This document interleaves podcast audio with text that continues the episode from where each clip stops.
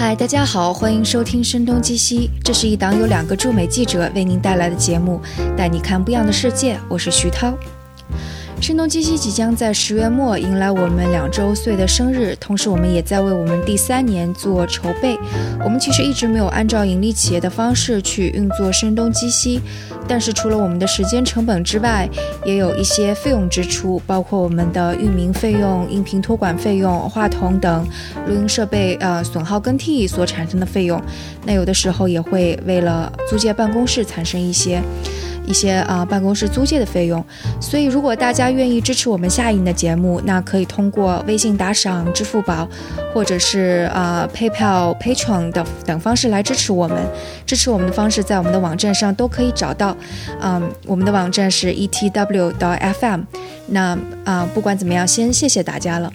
当然也还要谢谢过去一年给我们打赏、捐赠、支持我的朋友们，就正是因为你们的过去一年的帮助。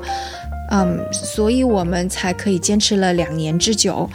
啊，非常非常的感谢大家。那大家对于我们的节目有什么想法，依然是可以通过邮件 etwstudio@gmail.com 来联系我们，或者加入我们的读者群。那也可以订阅我们的 newsletter。这个 newsletter 是每周末我们都会放送出去，不仅仅是会有我们推荐的当周值得阅读的一些文章，我们一些思考，也有听众朋友们在 Telegram 读者群中推荐的一些文章。那嗯。订阅的方式，或者是 Telegram 读者群的方式，也都是在我们的网站 etw 的 FM 上都可以找到的。那今天邀请到的嘉宾是 Sally 李莎莎，她也是很久以来我的好朋友。她是在三年前被派到了以色列，负责和孵化器有关的工作，所以接触到了大量的和以色列相关的创业。Hello Sally，嗨，徐涛，你好。其实那个今天我们的话题，也许会探讨一下，说为什么以色列没有九九六。不过，嗯，在开始这个话题之前，Sally，你要不要先说一下，就是你被派到以色列之后的第一印象之类的？呃，到以色列，其实很多人都在问我这个问题啊，包括是说以色列人还有中国人都在问我说，哎呀，这两个国家差别这么大，然后你过去之后会不会有什么特别不适应啊？但总体上感觉来说。我其实并没有觉得中国跟以色列有特别大的区别，包括我现在其实是在特拉维夫居住嘛，我也没觉得说特拉维夫跟北京有特别大的差别。但是随着时间居住久了之后，你还是会发现这种差异啊，更多是体现在点滴的生活当中。其中最明显的一个，我发现就是他们这边，因为我是在孵化器工作，所以见到很多创业者。最明显的一点是，他们真正的把。啊，work hard, play harder，践行到极致的一个国家，我总体感觉是这样的。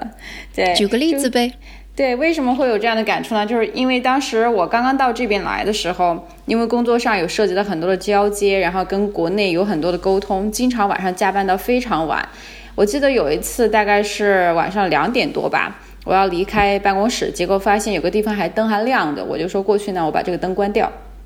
结果呢，看见也还有个创创业者正在那个地方，啊，编程应该是，然后我就过去跟他说，我说，哎，我说那我先走了，你走的时候怎么怎么样？然后他好，没问题。紧接着他问我说，哎，你待会儿什么安排呀？当天是一个星期三，他说你你待会儿什么安排啊？我说没安排，回家睡觉了。他你不出去玩吗？我说这已经很晚了，还要出去玩啊？紧接着他说。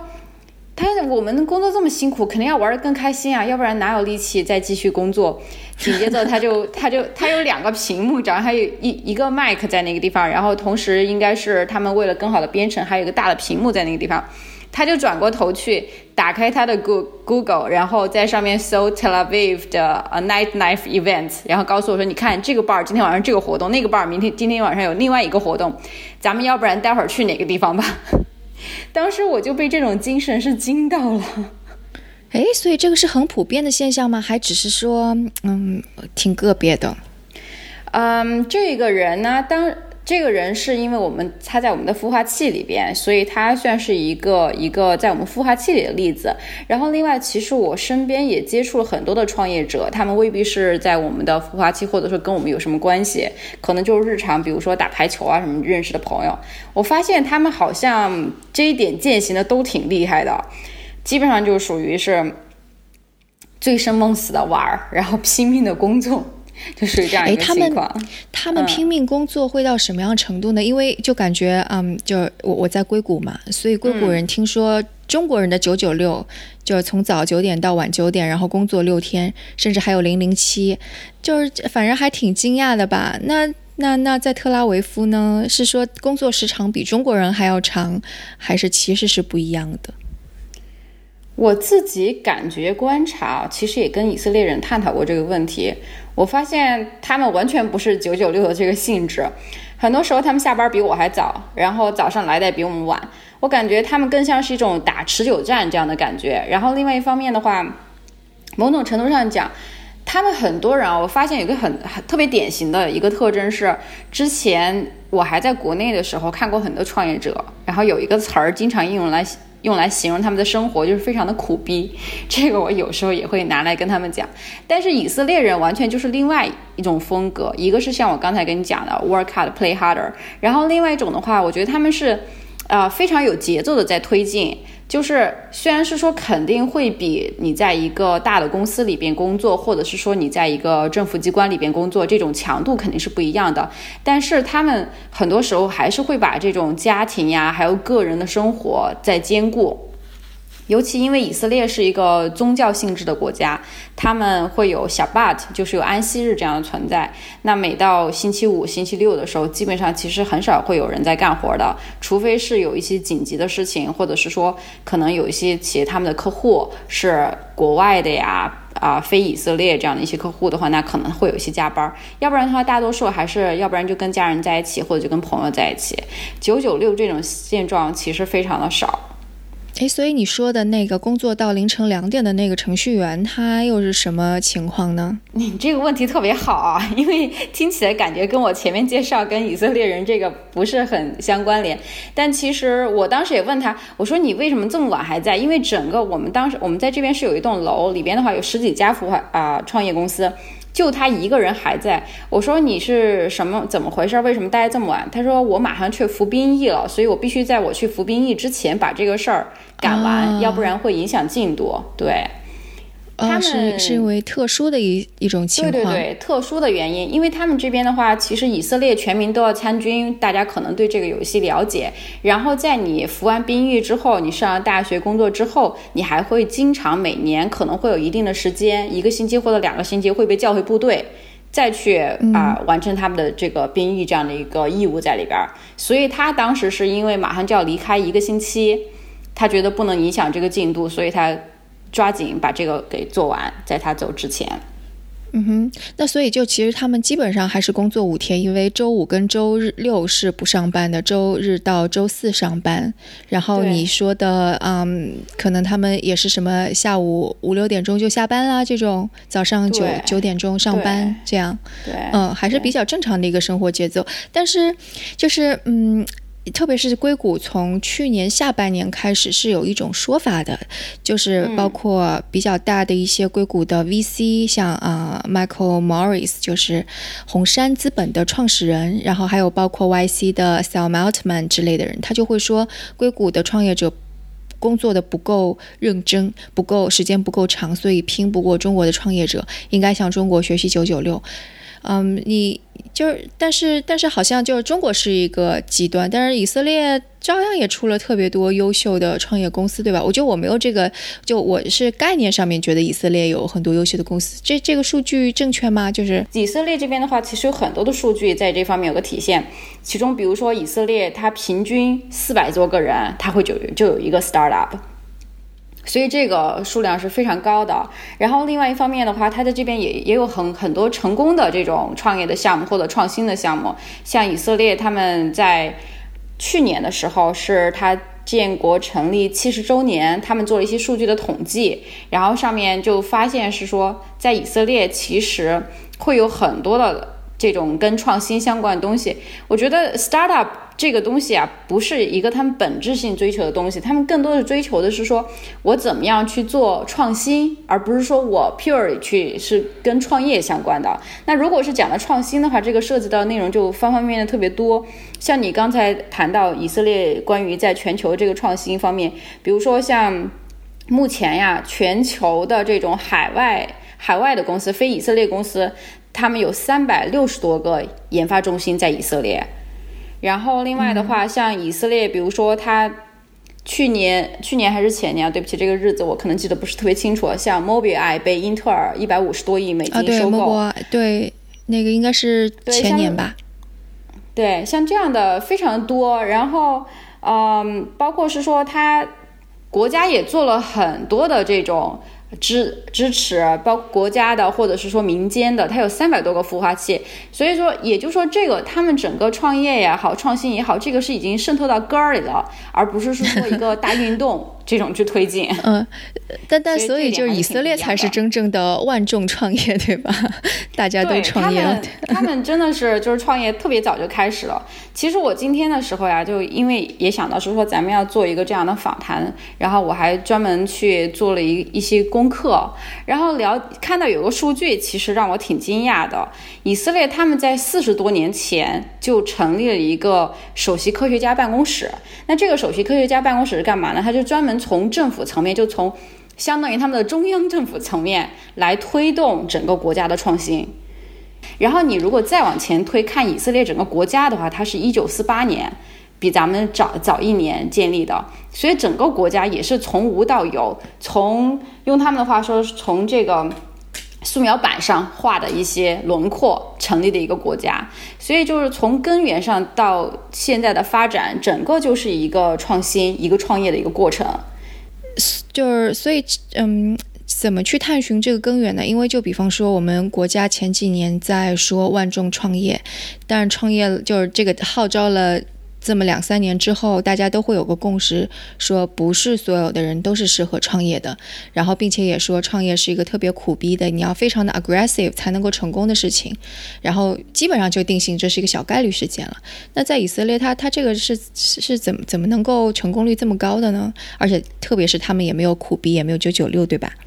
对，没错。以色列相对来说，它的创业成功率确实还是蛮高的，因为我看过一个。嗯，他们国家一个叫 IVC 的机构发布的官方调研数据里边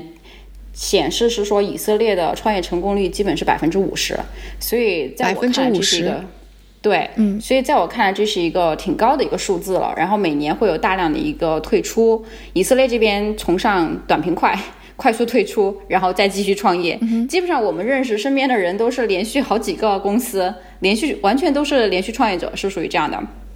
然后回到你刚才说的那个问题，就是为什么在以色列会有这样的一个特质出现？为什么会有这么多人去做这样的一些工工作？然后跟咱们之前谈到的这个万众大众创新、万众创业这样的一个情况有一些什么样的区别的话，这个我其实之前跟有一些人专门聊过，啊，我问了一下身边的朋友，就这些创业者，他们创业的无非有几个理由。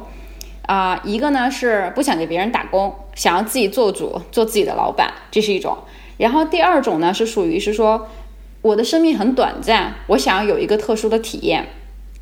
然后第三种呢是说。啊，因为像像我前面提到啊，他们都会在参军，都会在部队。像以色列有特别有名的一些这个 intelligence 这样的一一个部门，那很多人在这个里边负责 cyber security，他们做之后，其实就出来有一点类似于军转民这样的一个，就也就是说 opportunity 已经在那儿了，他只需要做的是能够把它商业化。呃，你是说他们服役的时候，他们服役的时候已经接触到了很多高科技的东西，他们也有相关方面的技能，只是当。是他们是在啊军队系统当中做的，然后他们出来之后就把这个军用的东西给民用了。对，没错，是这样的。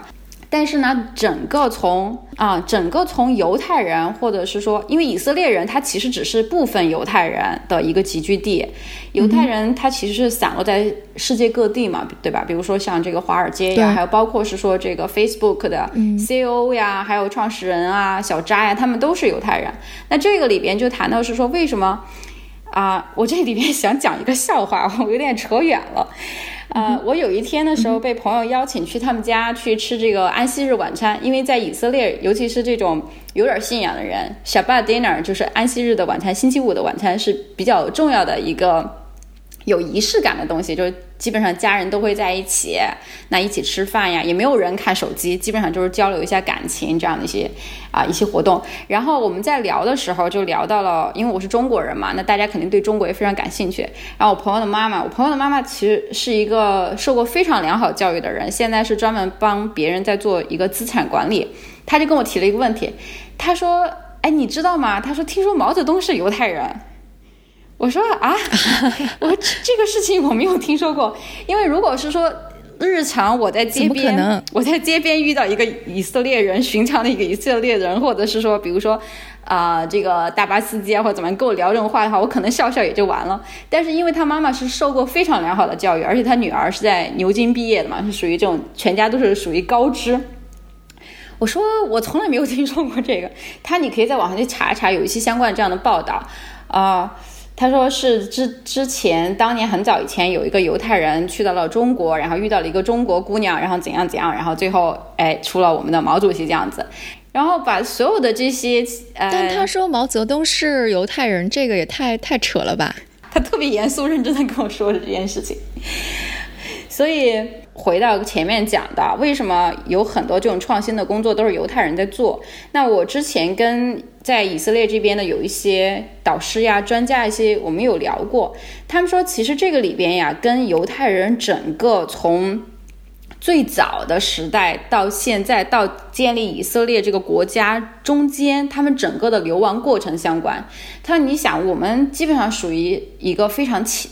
就是到处迁徙的民族，我们就像比如说蒙古人，对吧？比如说，嗯，像这个吉普赛人，我们是属于常年迁徙到各个地方，而且我们经常要面遭受可能不同的迫害啊，这样这就导致了是说我们在逃跑的时候，经常会想到想到的是说，哎，如果我要走，我能从家里带走的是什么？所以你会看到犹太人他做的很多事情，他。非常做的很多，比如说很多生意哈，都是跟金融相关的，或者跟珠宝相关，或者跟钻石相关。为什么呀？因为这些东西好带，就这都是小部件好带。然后为什么跟金融相关呢？因为跟金融相关的这种工作，它对于你个人的这个要求，比如说这种非常实操性的东西要求没有那么高，所以对。犹太人来讲的话，他们根儿里就记住了，是说，哎，那我非常需要掌握的就是知识，这个东西是我随时可以带走的。然后第二个的话，就是说，如果从物质层面来讲的话，珠宝这种小部件儿是我特别能够方便带走的。然后这就成了他们在呃整个文化里边也是属于非常看重的一些东西。然后另外一个特点呢，是因为他们被其他的呃民族迫害也好，或者是说因为就是整个你要是看耶路撒冷三千年的话，你可以看到他们整个民族是常年都在流亡。那如果是说你被流亡到其他国家哈，你必须要非常的 open。你一定要非常的 open，这样的话你才能在那个国家生存下来。如果是说你非常保守的话，你去到一个地方，你就没办法融入那个地方，没办法在那个地方扎根。哎，这个你说 open minded 的这个倒是挺有道理的。对，他就说，所以在整个过程当中啊，他们就形成了一种这样的一个特性。他这种东西已经就是潜移默化的，已经在 DNA 里边了。哎，这个你倒提醒我，就是让我想到那个嗯，虎妈。他就那个蔡美尔，他他《虎妈战歌》不是受到很多非议嘛？但后来他有提出一个理论，就是说为什么在美国很多少数族裔都很成功？就比方说会说犹太人或者是华裔。嗯，然后他就提到了三个三个，就是三个非常重要的，有点像是基石一样的。我让我查一下啊。嗯。啊，对他，他他就会说，其实，嗯，一般优秀的种就是不不是说优秀的种族，而是说那个容易获得成功的会有三点，一点就是有优越感的情节，嗯，就认为自己很特殊，比别人优秀；另外一种是不安全感，就总认为自己做的还不够好；第三个是控制的冲动。我我觉得基本上犹太人或者说以色列人这三种都有优越感情节，就是他们觉得自己是犹太人，他们是很特特殊的，是啊是。哎，对对对，最聪明的，然后又是上帝眷顾的，对，然后不安全感的很明显嘛，就你刚刚提到的流亡啊什么的。第三个是控制冲动，嗯，就是就勤奋什么的，我觉得在犹太人身上表现的还是蛮明显的。一般犹太人的父母亲都会逼着孩子，也不是逼着吧，就是鼓励孩子去读更多的书，获得更多的知识，这一点。就的确还是可以去说为什么这个民族。但是我觉得，嗯，这三点可以说他为什么获得成功，但是没有解释说为什么他的创新能够这么，他的创新为什么会那么成功？那你刚刚提到的一点，也许是一个原因，就是他比较的 open-minded，他思维比较的灵活，比较的开放。然后你你会觉得跟他们接触的时候，觉得他们的创业者，嗯，就身上有哪些看起来就好像能够把他们带向成功的吗？我觉得，嗯，有。两点哈，就是至少有两点，咱们可能继续先聊一聊。我目前能够看到的是说，其中有一点跟咱们尤其区别大的，就是他们面子对于他们来说根本不重要，他们根本不在乎面子，面子不重要。OK，对，所以经常他们举个例子，他们在讲的就是啊，They are not afraid losing face，这个是还经常讲的。比如说我举个例子哈，像我们去呃，有的时候。在一起开会，可能是一帮非常重要的人在一起开会。然后呢，其中有一些的时候，可能因为交流不畅呀，或者翻译的原因，或者因为文化的原因，可能听的不是特别明白，他们不是很懂。一般情况下的话，可能有的会考虑到，哎，这是我们第一次见面，我可能不要在这个会上问这么多的问题，然后差不多就行了。第一次主要是大家都比较好看，维护一个良好的关系就可以了。但以色列人不是这样的，以色列人就是觉得我只要不清楚我就要问，所以他会经常打断你来问一些这样的问题。这个我觉得这个例子打破砂锅问到底，对，打破砂锅问到底这是一种。然后第二个呢是，嗯，我觉得他们这边有一些是怎么说呢？他们以色列叫 hutba，hutba 这种东西，嗯。他们有人试图把它翻译成中文，就翻翻译成了“虎刺怕”，就是老虎的虎，刺头的刺，怕就是害怕的怕。H u t p a 这个呢，其实跟前面那个 losing face 那个有点类似，但是它这个就是属于更直接，就属于只要我要这个我就上，我不在乎礼仪。这在他们国家就是这种 formal 啊什么这这种东西，在这个国家基本上是很少见的。比如说，你包括是说，你走在特拉维夫，你看见大家完全都是，你要是不知道的话，还以为你是到了一个，嗯，可能到了一个度假的地方，可能是这种感觉。怎么说呢？就是因为大家太休闲了。比如说，我去到公司里边，很多人开会的时候，那个脚都是放在桌子上的。或者是说可能光着脚到处走，或者是说他们就穿那个人字拖，穿个这个倒是跟硅谷很像，对，穿个 穿个大大裤衩这样子，就在公司里面到处走，完全就是这种风格。然后到需要去发问的时候，他们这边也就是 Hutba 里边，其实还有一种就是里边谈到是说对于他们没有权威的这个意识，就比如说，嗯。我要问一个问题，我不在乎你是一个 CEO 还是 CF，因为这个跟中国可能会稍微我觉得有点区别，因为中国还是有这种 hierarchy，这个你你觉得应该怎么解释一下比较好？就是说中国。啊，阶层，嗯嗯，上下级这种关系，对，就是这种应该是很明显，对吧？但在以色列不是这样的。比如说在啊有有的国家或者说有的公司里边，可能 team leader 说一个什么，哎，大家都听的，然后有一些该讨论就讨论。但在以色列不是这样的，在以色列的话，就是你可以看到会议室经常里边好像大家在完全上次在吵架，根本不知道谁是 leader，谁是怎么样。就只要他觉得不明白了，或者说他觉得他有道理的，他就会去给你直接提出来。直到你把他说服了为止，而不是是说，呃，我是你的 team leader，所以的话，这个东西你就得听我的。他们不是这种风格，或者是说，哎，但是。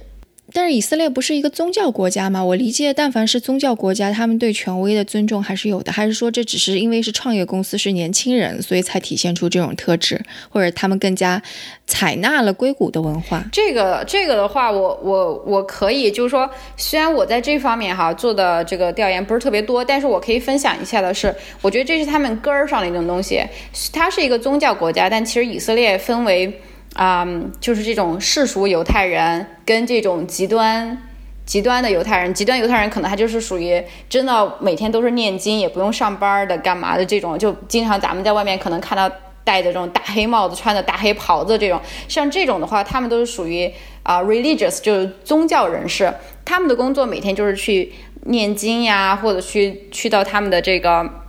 啊，类似于教堂，但它不叫教堂，叫 synagogue 这样的一个地方去做一些跟宗教相关的东西。但是呢，他们其实即使是宗教的人，他们从小都被培养的是说，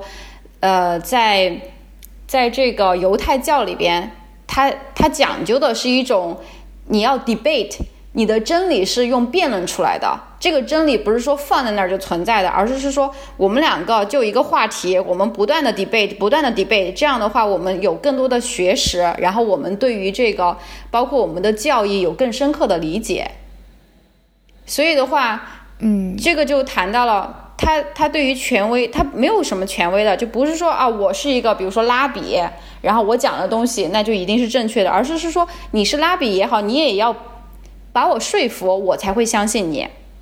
那这个是从宗教层面上来讲的。但是很多人现在虽然是已经是世俗犹太人了，可是宗教的一些特性已经融入到他们的文化当中。所以的话，从他们即使他们不信教，但是他们从小到大的整个环境也是属于不断的在一个 debate 的过程当中。所以你在公司里面去上班，不管你是 startup 也好，或者说大的公司里边的话，很多时候也是属于这样的一个情况。但但是，就比方说，在创业公司的创业的过程当中，我们经常会说的是，因为时机非常重要，timing 非常重要，所以。领上面的领导说，我们必须要做这个事情，那我们就 按照中国的那种语境，就是说我们啊众万众一心，齐心协力就往这个方向去，大家就别就就别吵了。然后通常我们也会说，在民主国家，就因为这种 debating 啊争论太多了，所以延误了 timing。就你不觉得这会是一种创新的悖论吗？就而且有时候真理或者说远见 vision 是掌握在少数人的手里的。嗯。我觉得这个确实就像你说的，硬币有正反面哈。有的时候呢，确实是可以听到很多新的声音，但另外一方面可能不利于快速的一个推进，确实会有这样的问题存在。这个其实也反映了一个现象：你在以色列很少看到就特别大的这种大型企业，基本上都是规模很小的公司。像咱们国内的这些超大型的这种企业，比如说。上万人，或者是说几十万人这种特别少，包括上千人的这种企业，这种规模的企业都特别少，都属于屈指可数。所以以色列对几乎没听说过独角兽，以色列的独角兽公司。对，因为他们基本上就是做到那个地方就好退出，卖掉退出。所以以色列人，我觉得可能 有一点也在于是说，你要去管理这样的一帮人。非常困难，从管理层面层面上来讲，其实是挺困难的，所以这也是导致他们为什么没有这种大型企业的一个原因吧。现在其实很多人在这个创投圈的人也在反省，就是说以色列人是不是就以色列人啊，在反省是说我们是不是应该不要过多的追求快速退出，而应该是说把一个企业做成一个呃大的基业，能够形成一种规模化的这种公司存在。但整个我觉得这个影响的因素太多了，因为因为整个国家它的体量非常小。对于以色列的公司来讲，它从开始创业的第一天，它面向的市场就不是以色列，它面向的市场基本上就是北美或者欧洲，所以它从第一天起就注定了是这么一个状态。对，一般就是如果他们想要做大，他们几乎就跑到硅谷来了。我在硅谷遇到过很多以色列人。对，没错，因为这个的话，其实某种程度上讲，也跟这个犹太人。遍布世界各地相关，随便在街上一个以色列人，可能都会在欧洲有个亲戚，或者在美国有个亲戚。他们虽然是说经常很多人在介绍，哎，在中国你要做生意一定要讲究关系，但我觉得其实以色以色列人这方面更讲究，因为他们基本上属于去到一个地方之后，一定会有自己犹太人的一个小圈子。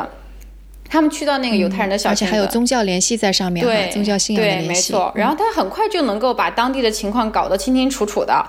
嗯，哎，就是你说到那个，嗯，小孩子他们的教育会跟。美国、中国就肯跟中国肯定很不一样了。跟不过我不知道哈，你会不会了解跟美国或者是欧洲会有其他不一样的地方吗？我觉得，嗯，因为我对美国跟欧洲这边的教育了解的不是特别多，这个可能我我介绍一下以色列这边的教育情况，你你可能再做一些对比。以色列这边的教育的话，跟咱们国内确实还是非常不一样的。其中有一点就是。犹太人的母亲对孩子的要求还是非常高的。然后另外一方呢，另外一方面的话，他们他们特别讲究的一点就是，其实又回归到前面讲的，不要怕丢面子。其实不要太不要怕太丢面子的另外一个层面的话，我觉得哈是等同于说不要害怕失败，你要敢于尝试，对，就属于这么一个情况。他们在这边的话，就很多连续创业者，可能他创创已经创立了四五个公司，全都失败了，但是没关系，他继续又起来。然后在这边的话，那钱怎么办？怎么养活自己呢？他们这边的话，整个国家我觉得这个这个方面做的非常的好，就是说。嗯，他们会有一定的福利，比如说，如果你是失业的话，政府是会给你失业金的。像我知道的很多人，他们可能就，哎，我这段时间不太想工作，我想 gap year，然后就去到另外一个国家了，然后依然可以领政府的这个失业金，这是一种哈。另外一方面的话，如果是创业。创业的话，像我刚才谈到的，以色列他们在四十多年前就成立了这个首席科学家办公室。他们在首席科学家办公室，他们是专门有几个不同的，类似于像部门也好，功能也好，它这个里边就包括有孵化器，包括有这个基金来投入。那这个孵化器的话，整个政府应该是做了两百多个这种孵化器，利用他们整个全国国整个国家的资源，在不同的地方。那很多人他其实创业的成本是相对来说比较低的。你去到政府的这个孵化器里边，很多时候你是不用交钱的。然后另外一方面呢，政府还可以给你贷款，就是用于你来做这个创业。然后如果你创业成功的话，如果我没记错哈，创业成功的话，你的你只需要支付百分之三到百分之六这样的一个费用，作为一个管理费也好，或者说手续费也好，返回给国家的这个基金。这就就关于这个问题，我很好奇，因为中国现在也有孵化器，有政府支持的基金啊什么的。但是我看到出现的一个问题，会是当政府把这个钱投进去，可能某些创业公司就是为了拿这笔钱，他没有好好的去发展这个技术。钱就比方说中国的那个芯片，那国家是一直有资金支持的，但什么也没做出来。以色列是怎么避免这种情况的呢？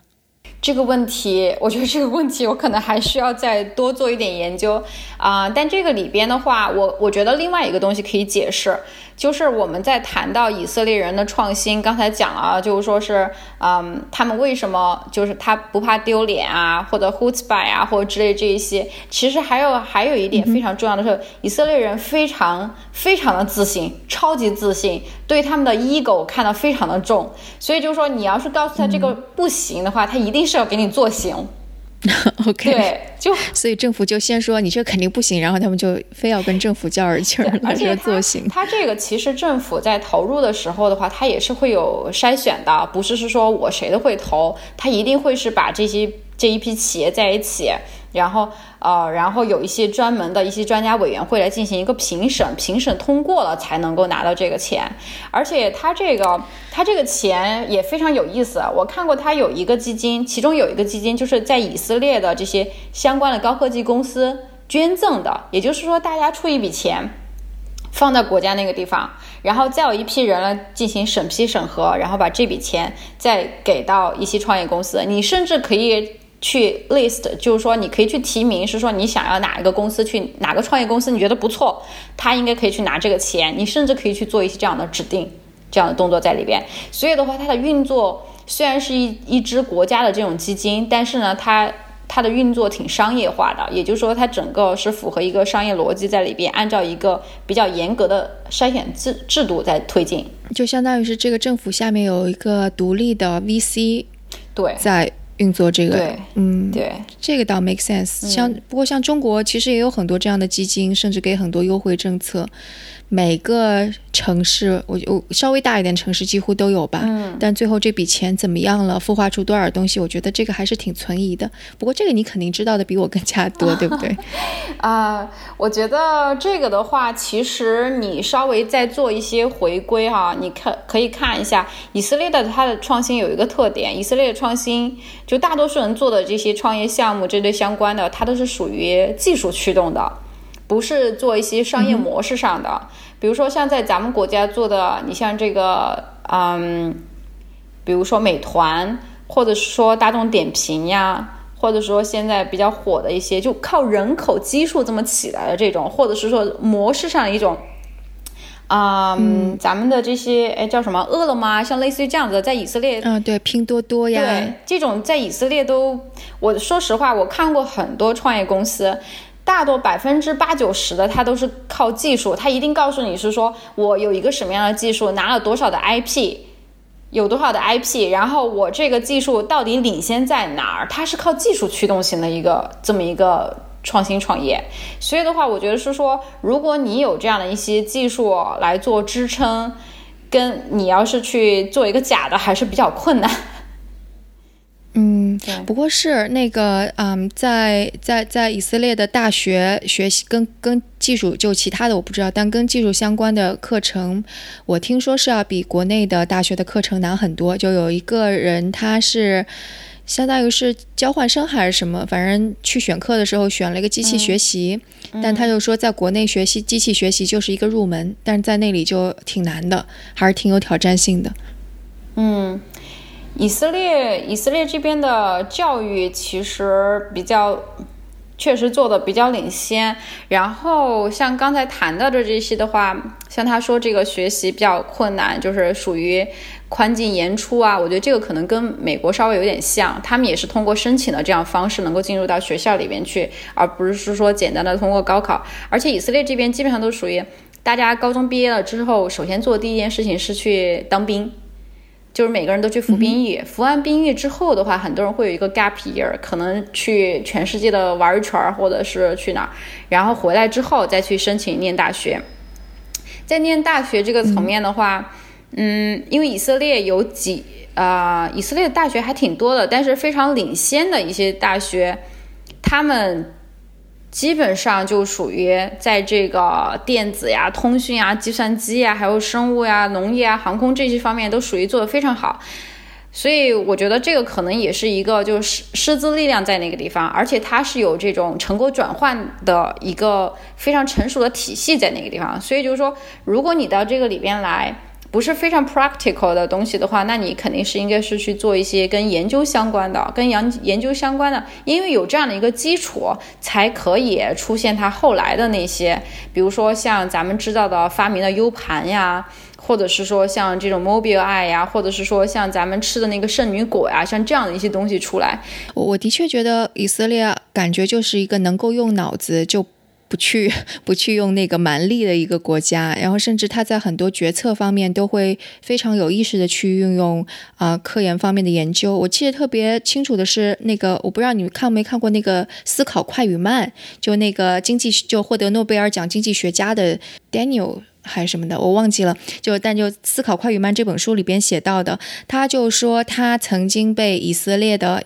应该是以色列的情报机构，反正政政府机构去派去研究，说服兵役的这些啊年轻人当中，哪一些更加具有啊 leadership，就更加可以成为一个。领导者、管理者这样子，所以他们就连就按照我们的想法，就是谁就在中国的话，那就是啊谁干得好或者领导喜欢谁就提拔谁，对吧？当然，他们就已经下意识的在运用经济学或者什么心理学或者数据的方法，在就是着重培养这些能够用啊有有数据支撑的、看起来发展的更好的年轻人，去帮助他们发展。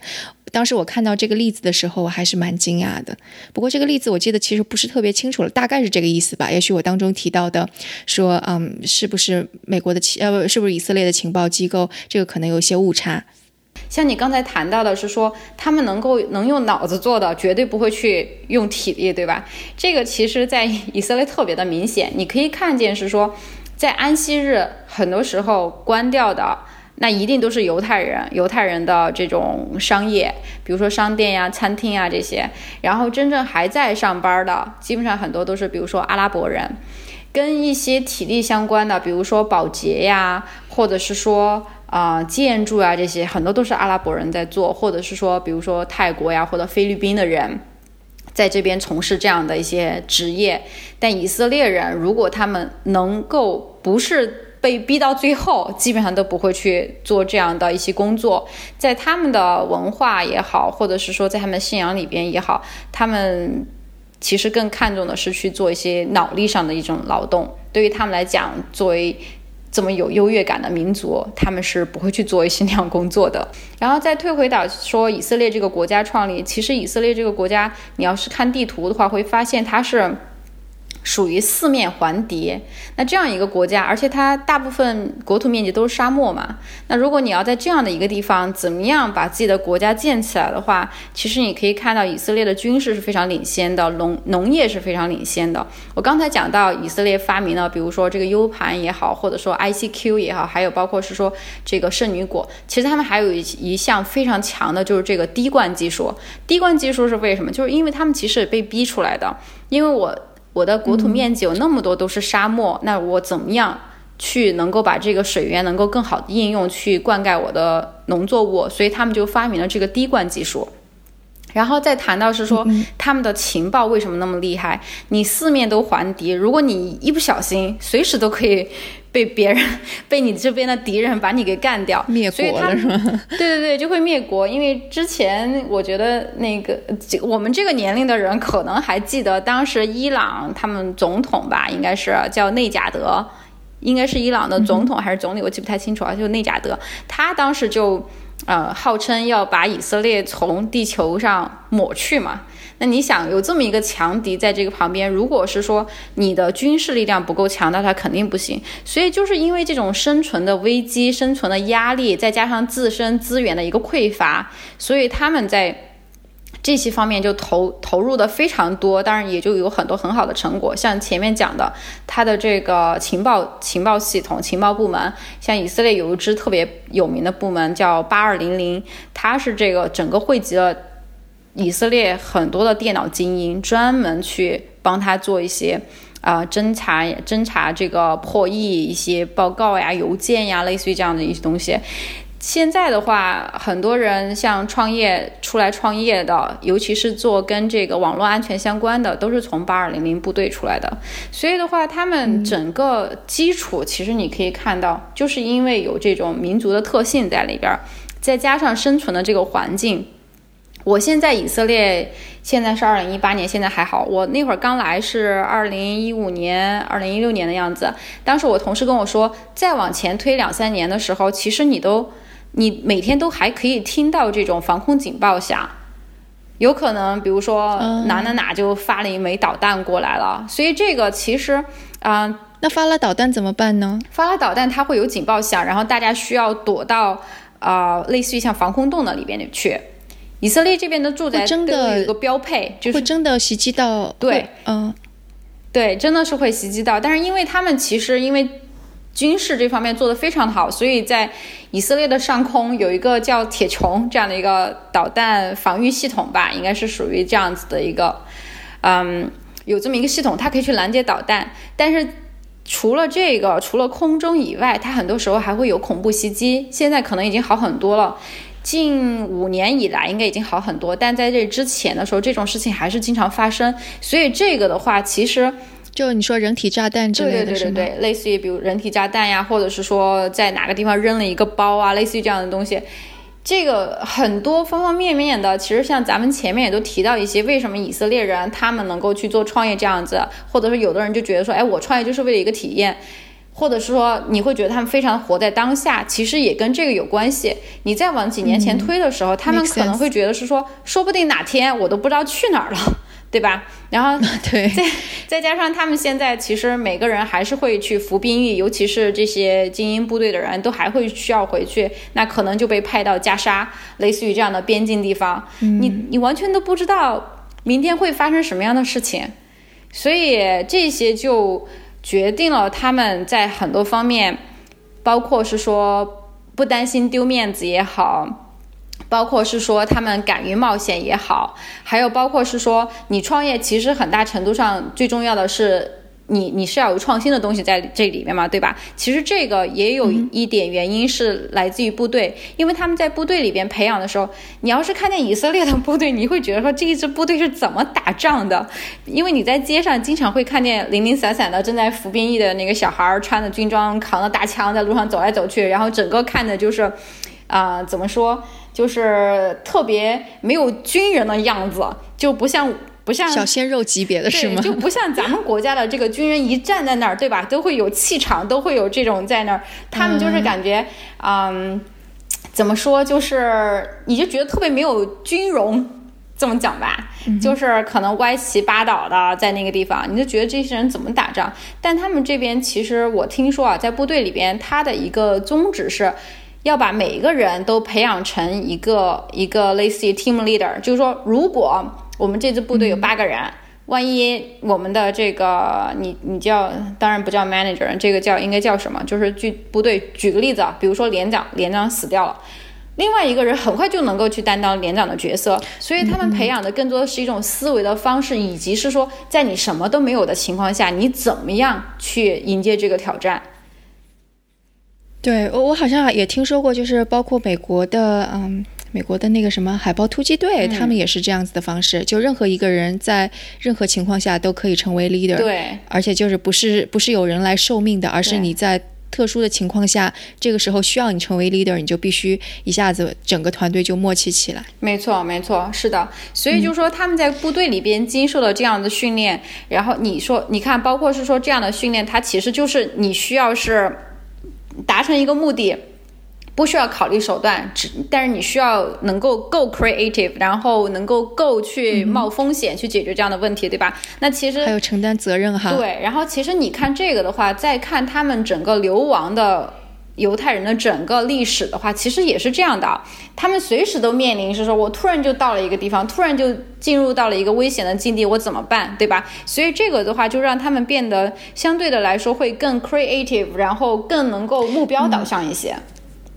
对我，我觉得这一点非常的重要。就就比方说，我们去反观中国的人才，因为当时我嗯在硅谷，我也会跟一些在在硅谷这边创业，然后想要到中国去招募人才的人去聊。他们说，在中国很大的问题是，的确这些程序员非常的听话，你布置一个任务，他们加班加点给你干好。然后，但是问题就是你必须要把问题呀，还有就是目标界定的非常的清楚。不然他们就不知道该怎么做了。有时候他们就是就觉得，不但要。配上就不但要招募到这些人，还要再给他们配上一个比较 creative 的 manager。但他说，但是在硅谷这边就不需要，硅谷就有的时候以一当十。虽然看上去他们好像动作慢一点啊什么的，但是很多问题他能帮你解决的很好。那我想可能以色列就更加明显了，就他不会去吭哧吭哧就做死死功夫的那种，但是他一定会一个问题出来之后找到一个创造性的解决方案出来。